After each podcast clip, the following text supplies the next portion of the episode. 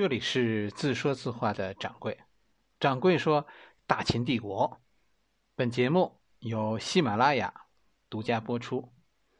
今天是第三十七回，五城之战。五城，五城在何处？秦国和晋国，他们双方势力范围是怎样的啊？秦国当时的首都在宝鸡，叫雍城。秦国以后呢，向东发展，占据了镐京。哎，势力范围呢？哎，大家打开地图，秦国占据渭南，地图上有渭南这个地儿，这是秦国以后哎东边的一个大本营。晋国呢，晋国占据华县。到秦穆公这个时代，双方对峙的地点。叫少华山，晋军在渭水南岸是一系列的堡垒，三个三座堡垒，哎，这样封锁了秦国通过渭河南岸进军中原的道路，保护着保护着晋国的萧山通道。现在说的是吧？说的函谷关，哎，当时当时完全在晋军控制下。进军这三道关卡，从西向东，第一道防线是少华山下的五城，就是现在你看啊，现在的这个这个少华山，少华山下边，少华山下面这个地方叫叫华县，是吧？陕西华县，跟着呢，跟着是华山，少华山的东面是华山，华山脚下当时叫晋阴，现在叫华阴，华阴县。哎，这是这是晋军的第二道防线，第三道防线实际上就是现在的潼关。当年呢，当年这道防线叫河曲，就是黄河转弯的这个地方。河就是黄河，曲就是转弯，河曲。这样三道防线，你看这三道防线的特点是什么？是北靠渭水，南靠秦岭，在这样一个狭长通道上，死死的。三道雄关死死的卡住秦国东进的道路。其中呢，其中咱们说这城这一回叫五城之战，五城是晋国哎这个渭水防线西部的第一关。说晋国卡住了萧山通道，那为什么是吧？在以前秦国还能够威胁到晋国腹地呢？是吧？我们几次说秦国打进山西。既然晋军在西部，整个这条崤山山谷都掌握在晋军手中，那秦军是怎么出来的呢？两条路，第一条路大家找，是吧？这就是韩城，当年叫少梁，也叫也叫韩原，少梁就是我们现在的陕西韩城，这是一个重要的渡口。韩城为什么重要？是吧？兵家必争之地，因为这儿有个重要的渡口。这个渡口叫河津渡，从这里秦军可以渡过黄河，从少梁河津渡绕过萧山，直接渡过黄河，哎，从从西向东打入晋国腹地。第二条路我们前面讲过是吧？咱们讲过这个泛舟之役，哎，秦国的水军是很强大的，沿着渭水。可以直接进入黄河，然后在比较缓和的萧山以东登陆，威胁到萧山的东口，从背后威胁萧山。但是这样的进攻走水路问题很多，因为什么？因为这这这黄河呀，它就不是一条靠谱的河，随时可能暴涨，或者随时会出现断流。这就是说，你出了关可能回不来，因为水大。是回不来，或者呢，或者干脆被切断。上一回咱们讲到了令狐之战，这个时候秦晋总体的态势是什么？就是这样，晋军沿着渭水，在渭水南岸其实是非常向前突出的，向西突出，整个魏军呈现一个一个突出部这样一个状态。渭水南岸是晋军向秦国这个方向的突出。而在渭水北岸呢，就是所谓呃河西地区，哎，河西地区的南部，沿着渭水，是是秦国向晋国方向突出。晋军被压缩在河西地区的所谓河西五城。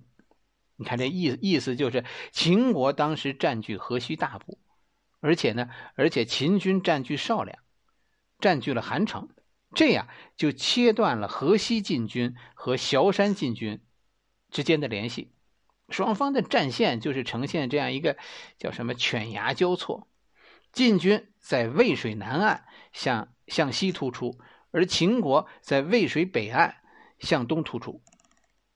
双方在渭水隔着河，隔着渭水，双方互为突出部。按照《史记》说的记载，公元六百二十年，晋襄公死，他儿子晋灵公接班。哎，就是这一年，赵盾，哎，忽悠这个秦康公，是吧？爆发了令狐之战，秦军在令狐之战当中被击败。跟着第二年，就是公元前六百一十九年。秦康公发动对晋国的战争，报仇，是吧？报复晋国，这就是，这就是武城之战。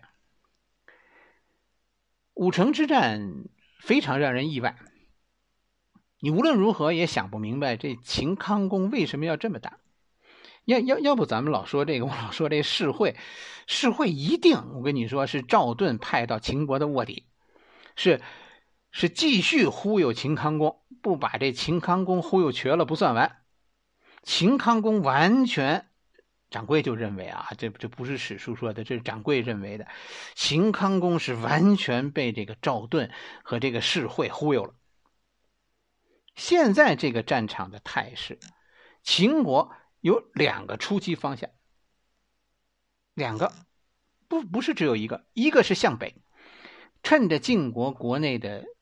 混乱，是吧？秦国现在最好的办法其实就是扫荡河西，夺取晋国的河西五城，把晋国赶出河西，赶过黄河，这是第一个方向。第二个方向就是，就是向晋国在渭南的这个突出部发起进攻。我们至今不知道秦康公为什么会选择进攻武城，据说，据说这是世会的建议。就是趁着晋国国内动乱，我们彻底夺取崤山通道。其实这个决定是一个重大的战略错误。错误在何处？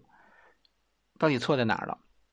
就是是谁？所有的咱们说战略错误，这都是事后诸葛亮。这事后看，从事后看，第一，这玩意儿战术上不可行。秦国和晋国的实力对比是秦国不如晋国。这是一个客观事实，秦国打不过晋国，总体实力上弱，所以当时秦国面临的事儿是什么？是时不我待呀。晋国现在国内出现了严重的内斗，是吧？老国王一死，现在小国王上台，这晋国国内现在几大家族就就陷入一种死掐的状态。于是晋国呢，晋国谁也不敢带军出征。因为你你带着中军出征，你不知道那上军最后会对谁下手，所以整整有一年多的时间，晋军根本无法调动，就别说有效的支援这些边疆了，你就是打入晋国，那晋国指不定咋样呢，是吧？说没准你打入晋国，上军下军都反了。为什么说战术上的错误呢？老天给了秦国时间，虽然不多。但是至少给了一年，而秦国呢？秦国居然把这一年时间浪费了。他沿着渭水南岸进攻，将面临着三处晋国的艰巨堡垒：五城、城武、五城，是吧？五城阴晋合取。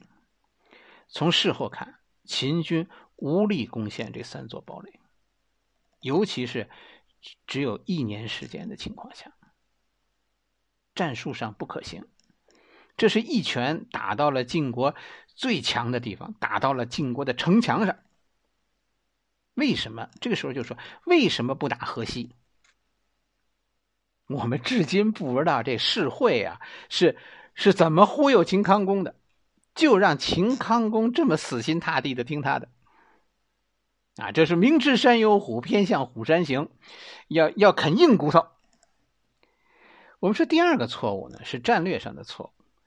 晋秦国、晋国以前能和平，其实是什么？秦国最大的利益不是进击中原呐，秦国最大的利益是割据河西，跟中原国家隔着黄河对峙，然后然后赶快发展自己。秦国现在跟不上中原国家，要赶快发展自己，为自己赢得发展的时间，让他们乱去吧，你搅和那些干嘛？先把自己搞强了，是吧？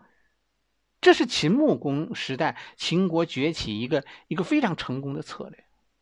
秦晋之好，成功的原因就是大路朝天，各走半边。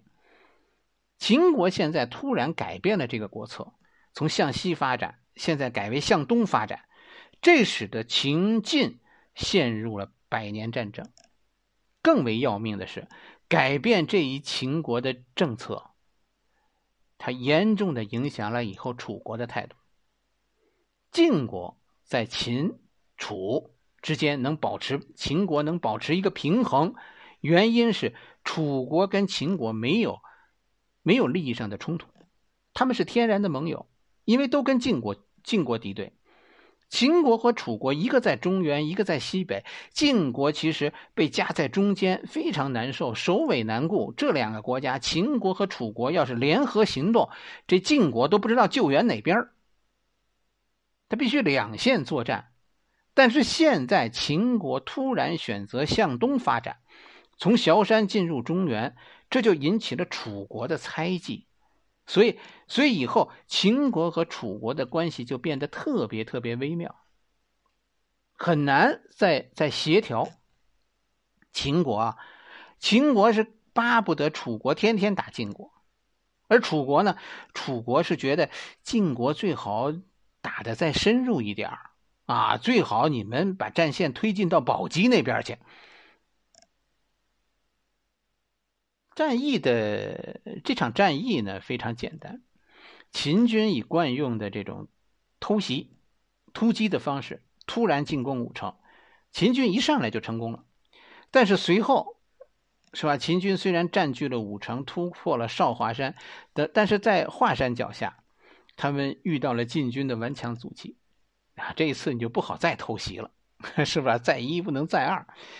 阴晋，在阴晋，秦军陷入了艰苦的攻坚战，攻坚战打了五年，秦军是竭尽全力，但是始终无法再前进一步。现在无法理解的就是秦康公在渭南方向上进攻受阻的情况下，为什么仍然固执的要要夺取崤山？这是一个根本不可能完成的任务。为什么这么坚持？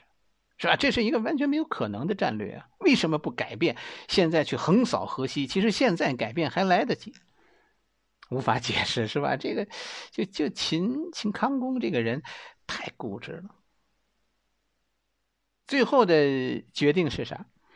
是最后是是一个什么结果？是吧？是是河西的秦军最终遭到彻底失败。秦军秦军虽然在渭河以南取得了武城，但是最后秦军不得不主动放弃武城，向后撤退。这五年时间无功而返，还把河西丢了。秦军把最宝贵的时间和所有的机动兵力都用在了在渭河秦岭之间这样一个狭窄地段的攻坚，而这就给了赵盾时间，给了赵盾整顿晋国内部的时间。到公元前六百一十七年，赵盾算是控制了晋军的上中下三军当中的中军。哎，他的弟弟呢，以驸马身份进入了下军。虽然上军还在赵盾的政敌控制当中，是吧？哎，下军的老大也是，也是赵盾的政政敌。但是晋军现在至少有一军，三军之中至少有一军可以一战。哎，赵盾于是发动了少梁之战，给秦军致命一击。我们真的，嗯，这真的不是赵盾聪明。而是我们无论如何都不知道，这这秦康公的这个战略呀，到底到底是咋回事？真的看不懂。